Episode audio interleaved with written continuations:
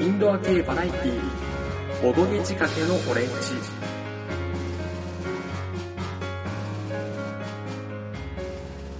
この番組はちょっと偏った知識を持つボードゲームショップの店員がボードゲームと好きなことについて語るややマニアックな番組です。というわけで皆さんこんにちはもしくはこんばんは、かぶらぎ P です。えー、夜も更けてまいりました。時刻は午前1時半です。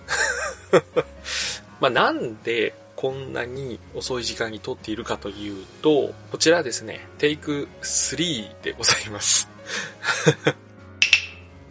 まあ、まず今回はですね、ゲームマーケットについて喋ろうと思ったんですが、えー、テイク1、自分とルーシーさん、すぐるくんと3人で収録をしました。しかしですね、まあ、ちょっと諸事情により収録はスカイプによる収録だったんですが、すぐるくんのヘッドセットの調子が悪くてですね、あの、彼が喋ると、なんというかあの、ライトセイバーを振ってる時の音みたいな常に聞こえちゃって、ノイズとして。ね、あの、ボフトルーシーさんに、お前はいつからフォースに目覚めたんだ？まあ、それに反論するすぐるくんが何を喋っても、ブーンっていう、あの、ライトセーバーを振ってくるね。音が聞こえるっていう状態で、で、収録したものを後日やっぱり再生したら、ちょっとノイズが取り切れないと。で、なんかね、後で理由を聞いたら、すぐるくん、なんかヘッドセット踏んだらしくて、そこから調子が悪いと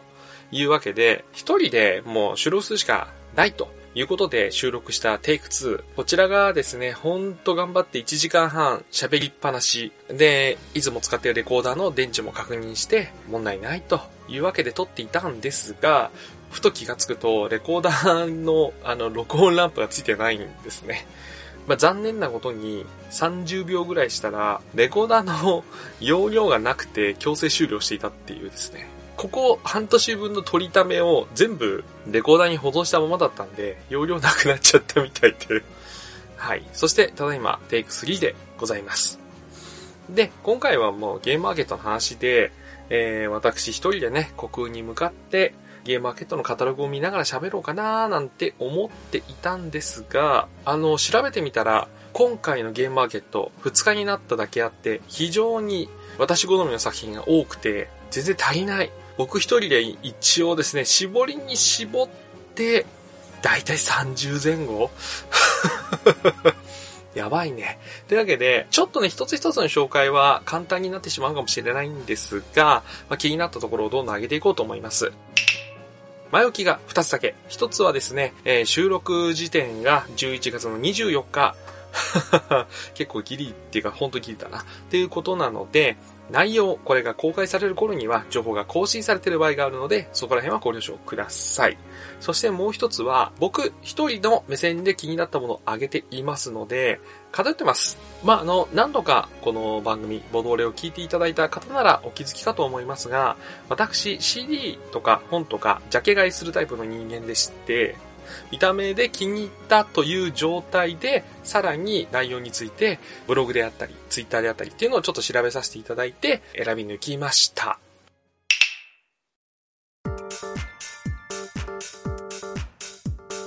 というわけで、気になる、まず一つ目、ニューゲームズオーダーさん。いきなり大手じゃねえかっていうね。これ、カタログ見たら気になった人いたでしょババンク日本語版とパトロネージュ。まず、ババンク日本語版なんですけど、まあ見た目というところでは、炭酸酸のアートが輝いているところ。で、パッケージ画像なんかがもうニューゲームズオーダーさんのツイッターなどでも見れるんですけど、怪しいおっさんに目が行きがちではあるんですが、実はそのネオン輝く後ろの建物のイラストに注目していただきたいなと思ってまして、実はよく見ると建物の名前とかの部分にゲームの情報が網羅されているというのがすごいなと思います。よく見るとプレイヤー3から6人、タイム30分、そしてあのちょっと隠れてるんですが、後ろの建物に日本語と書いてあったりと、で、あと対象年齢も12歳以上って書いてありますね。まあ、このコリっぷりは素晴らしいんじゃないかなとそして、こちらのババンク、あの、古いゲームのリメイクなので、調べればゲームのルールなんかも普通に出てきますので、まあ、ぜひ調べていただきたいんですが、個人的に注目してほしいのはですね、ニューゲームズオーダーさんのブログです。ブログの方でですね、ババンクができるまでというといっても、あの、デザイナーさんがこのゲームを生み出すまでではなくて、ニューゲームズオーダーさんがこのゲームを日本語版として今回世に出すまでの流れがブログになっていますので、もうこれ読んだら、もう買わざるを得ないよねっていうぐらい、まあ、やられましたよ、私は。やはりもっと自分も頑張っていきたいなと思いました。ええはい。そしてもう一つの作品がパトロネージュ。こちらはですね、第2回東京ドイツゲームショーのニューゲームズオーダー特別賞作品とのことで、えー、設定としてはルネサンス期のマエストロとなって芸術家を雇用し、芸術作品を作りながら名声を集めるという本格化のゲーム。で確かにこちら価格もあの他のものよりも一ランク高いと言いますか、7500円になっているんですが、まあ、とにかくこのアートですね。ママダユウスケさん。枯山水なのでおなじみのね、はい。まあ、写本みたいなアートが渋いので、もう見た目からも、まあ、結構重げなのかな、みたいな感じが伝わってきます。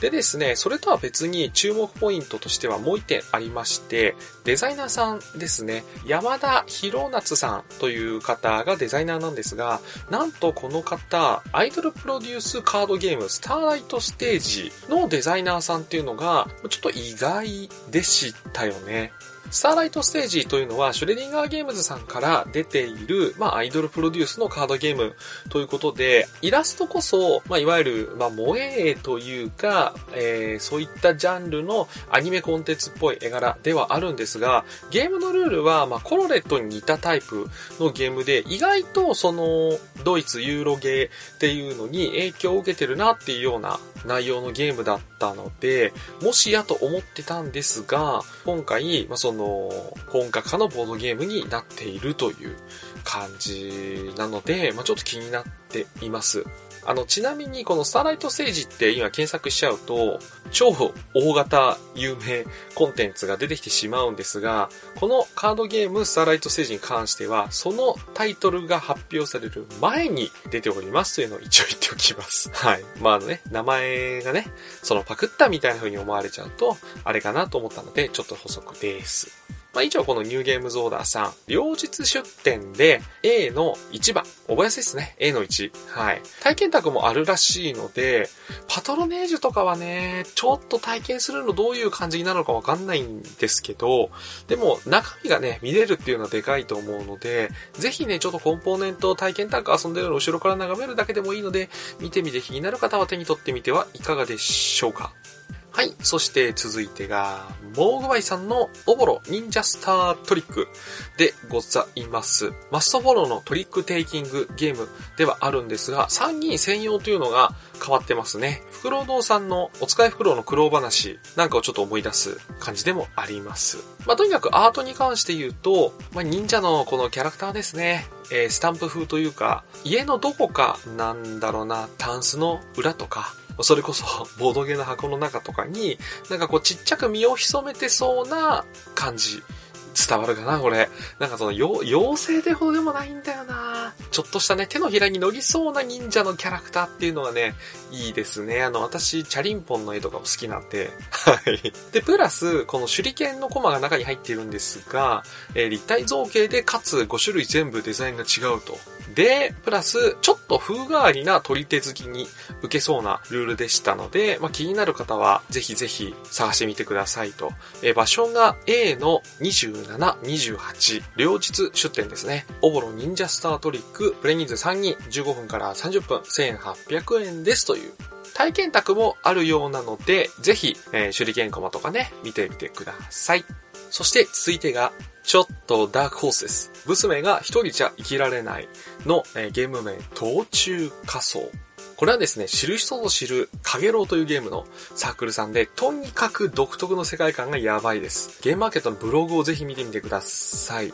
虫バーサスキノコ菌っていうね。これ本当にすごいなと思って、まず、フェルトの下、まあ、これが土なんですけど、その中に虫が隠れますと。で、キノコ菌というのが、え土、つまりフェルトの下に隠れている虫を探す。これを何回か繰り返してゲームは終了するんですが、勝利条件が、え2種類。キノコ菌側になった人は虫をすべて見つけて途中仮想にしよう。そして虫側は、え1匹でもキノコ菌に見つからないように生き残ること。そして最終的に結果発表。勝利条件によりマルチエンディングと。あの、本当になんだろう、ギミックとかも気になるし、絵もちょっとリアルというか昆虫図鑑に載ってそうな絵なんですよね。そして、二人専用で、この世界観と、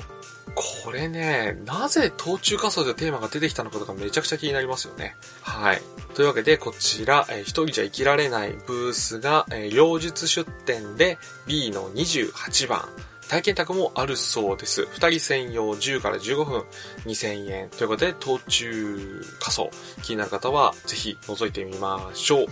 次、ポリゴノートさんの、えー、2作品、清流の冠と勇士のくさびこちらはですね、弱者の剣というゲームが以前ゲームマーケットで発表されまして、こちらがですね、電撃プレイステーション、まあデジタルゲームの雑誌ですね。こちらのゲームマーケット特集の記事で紹介されたことでもちょっと話題になりました。まずアートというところで言うと、ステンドグラス風の、え、ファンタジーキャラクターのアートっていうのが目を引くんですよね。あの背景は主に黒なんですけど、そこにカラフルなイラストが入っているので、まあ目立つし綺麗めだし、ゲーム好き、もしくは男女問わずに受ける感じもすごいなと思いました。で、今回はですね、その後、もう一作品あったんですが、それとはまた別に新作が2作出ると。一度に2作とか、すごいですね。で、こちらですね、ゲームは全部違うルールなんですけど、共通してるのがカードゲームであることというのと、どうもフレーバー、世界観が繋がってるみたいですね。なんかそういったところは昔っていうか、あの、ワンドローさんの初期の頃のロフトレガシーみたいな感じもするなぁなんて思っています。結構並んでたので、その一作目の弱者の剣の時は。かつ、実はあまりイベント後に出回っていないので、委託的なやつですね。なので、欲しい方っていうのは、ぜひ会場で早めに押さえた方がいいかなとも思いました。場所が、両日出店で B の39、40、体験宅もあります。ポリロノートさんの清流の冠、有志のくさび各2000円だそうです。はい。続いてが、ラムクリアさんのヘルトークン。これはね、本当にアートで私やられちゃいました。まあ、とにかくパッケージを見てみてください。なんて言ったらいいんでしょう。このロボットフレーバーが、鉄人28号風というか僕的には大好きな、えビッグオ風ですね。はい。ビッグオに出てきそうなロボットフレーバーを論理的に数字を推測する系のゲームに合体させるっていう、これまたすごいぶつけ方だなと。なので、いわゆるゲームとしては、たぎる論理こと、たぎ論とか、ドメモみたいな、えー、論理的推理が必要なゲームなんですけど、そこになんでロボットがぶつかるかなと。うん。なんかね、相手の基地を攻撃するか、自分の基地を当てれれば勝ちなんて書いてあるんですけど、うん、これちょっとね、異色の組み合わせって感じで気になってます。で、しかもこれアートはですね、栗原隆さんということって、個人的にはですね、これビビッときた理由としては、この方あの、塊魂に関わっている 方ですね。私あの、塊魂かなり遊ばせていただいてましたので、この辺もビビッときてる理由かなと思っています。ヘルトークン2人専用15分から30分。価格は3000円と。場所が両日出店で B の48体験宅もあるそうです。さて、続いてが、コケコケ堂本舗さんのシャークロワイヤル。もうこの名前からちょっとピンとくる方 いるんじゃないですかね。まあ、もうほんと B 級映画好きにはたまらんぞっていうやつですね。サメの種類がトルネード、メガサイズ、オクトパス、ゾンビ、はい。もう、B 系が好きにはたまんないラインナップじゃんっていう。で、これね、僕が気になってる点としては、まあその、いわゆるゲームマーケットでもたびたび見かけるイラスト屋さんを使ったアートなんですけど、おそらく僕の知る限りイラスト屋さんの使い方が今までで一番うまいなと思いました。いや、本当にイラスト屋さんをこう面白く見せる、あの絵の組み合わせでね。で、映画の DVD 風のパッケージにもなっていますと。もちろんね、チェーンソーも出てきますんで。え、このゲームのためにイラスト屋さん描いたのってね、つい思っちゃう感じがするぐらい、非常にイラスト屋さんの使い方がまあ、うまいぞと。まあそんなわけで B 級映画風の味付けをイラスト屋さんを使ってうまいこと表現しております。シャークロワイヤル。3から4人、1ゲーム15分、価格1500円。場所が両日出店で B の53体験宅ありと。はい、そして続いてが株式会社ケンビルさんのバイバイレミング。はい、アートを見た時に即予約案件って感じで予約しました。もうほんとね、こればっかりはケンビールさんのゲーム紹介ページをぜひ見てください。はい。ゲームとしては手札を誰よりも早く出し切るゴーアウト系、つまり大富豪に似たカードゲームになっているようです。なので、まあ、こういったタイプによくありがちな初期手札が強いか弱いかという手札運ですね。これにどこまで戦略的なプレイングをすることができるのかっていうのが、まあ、ゲーマーが遊べるかどうかの分かれ道になりそうなんですが、まあ、短時間プレイのゲームですからその辺は楽でもいいのかななんて思ってもいます。どっちやねんっていうね。はい。で、これね、別売りで1500円のプレイマットもあるようです。で、ゲーム自体は1500円なので、プレイマットのセットで買ったら3000円と。だからね、プレイマット持ち込み数少ないっていうので、気になる方は早めに行った方がいいかなと思います。というわけで、バイバイレミングが、両日出店 C の4番、体験宅あり。3から6人用5分から15分ですね。はい。そして続いてが、太郎知るゲームズさんの絆と蛍の物語。これもね、ぜひ見てほしいですね。はい。ゲームとしては、アンドールの伝説、もしくはドラスレを、まあ、ちょっとライトにしたのかどうかはわからないですが、まあ、そういったタイプの協力型のゲームですね。特殊能力のあるキャラクターを選んでいただいて、で、シナリオ選択みたいな形でミッションをクリアしていくタイプのゲームですね。何ターン目には敵がここに湧くよみたいな。なので、まあ本当にシミュレーション、テレビゲームのシミュレーションゲームをアナログに落とし込んだようなイメージなんですかね。で、まあこれ気に入った点というのは何と言っても、この中二心をくすぐられる設定アートですね。これね、言い方難しいな。正直に言ってしまうと、今の若い人に万人受けする絵柄かというと、若干ノスタルジックなアートになっております。えー、今30代の人に刺さる言い方をするのであれば、一作目の幻想水光伝みたいな。微妙な説明をしているぞ、私は。とはいえ、アート自体は現代異能力ものというテーマにのっとってますので、あの、以下に挙げる作品が好きな方には、ぜひ、ちょっとゲーム紹介ページを見てほしいですね。えー、まずは、もちろん、東京魔人学園、そして、ガンパレードマッチ、あとは何でしょう？クランプさんの X。で、さらに言うと、東京実証伝とか、クレセントノイズとか、この辺好きな方はね、ぜひ、ちょっと、東京受賞店とクレセントノイズはマニアックすぎるな、我ながら。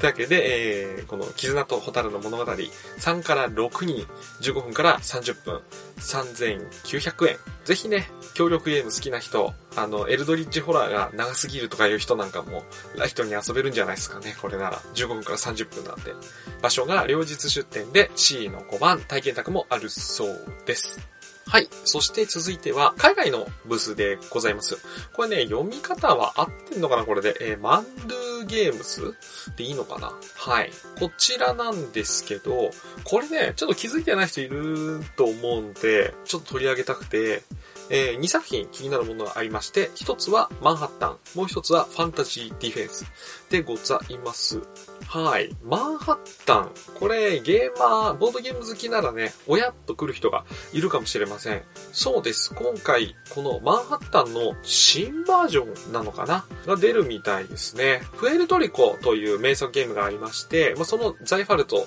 氏がデザインした名作陣取りボードゲームでマンハッタンというのがありまして、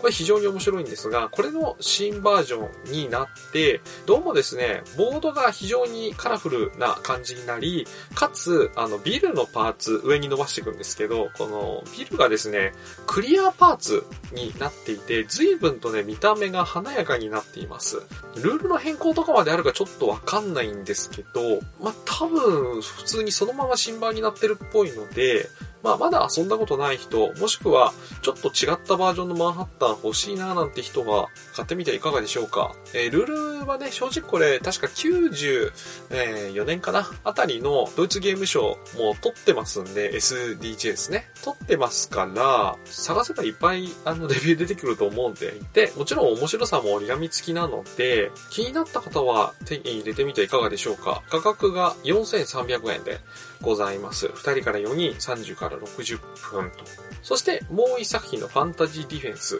なんですが、こちらはですね、ちょっと変わってて、1人から2人を15から30分、2300円と、まあ、価格ちょっと安めでいいですね。で、これ1人から2人ってなってるんですけど、これ、元は国産ゲームなんですね。はい。あの、防衛三国志という三国志がテーマのタワーディフェンス系のカードゲームが、え以前あったんですが、それを海外でリメイクして、え三国志ではなく人間とエルフの防衛軍が、え迫り来る多くに立ち向かうみたいな形に変わりまして、で、これさらにアートがヴィンセント・ジュトレイ氏でございます。アウグストゥスとか、ブルームサービスとか、ラフトルとか、そしてついでにあの今回のイエサブのブースで発売されるキョンシーのアートですね、手掛けております。これ結構、ボードゲーム作ってる人は、デュトレイさんの絵で自分のゲームが出るってめっちゃ嬉しいんじゃないかななんて思っています。はい。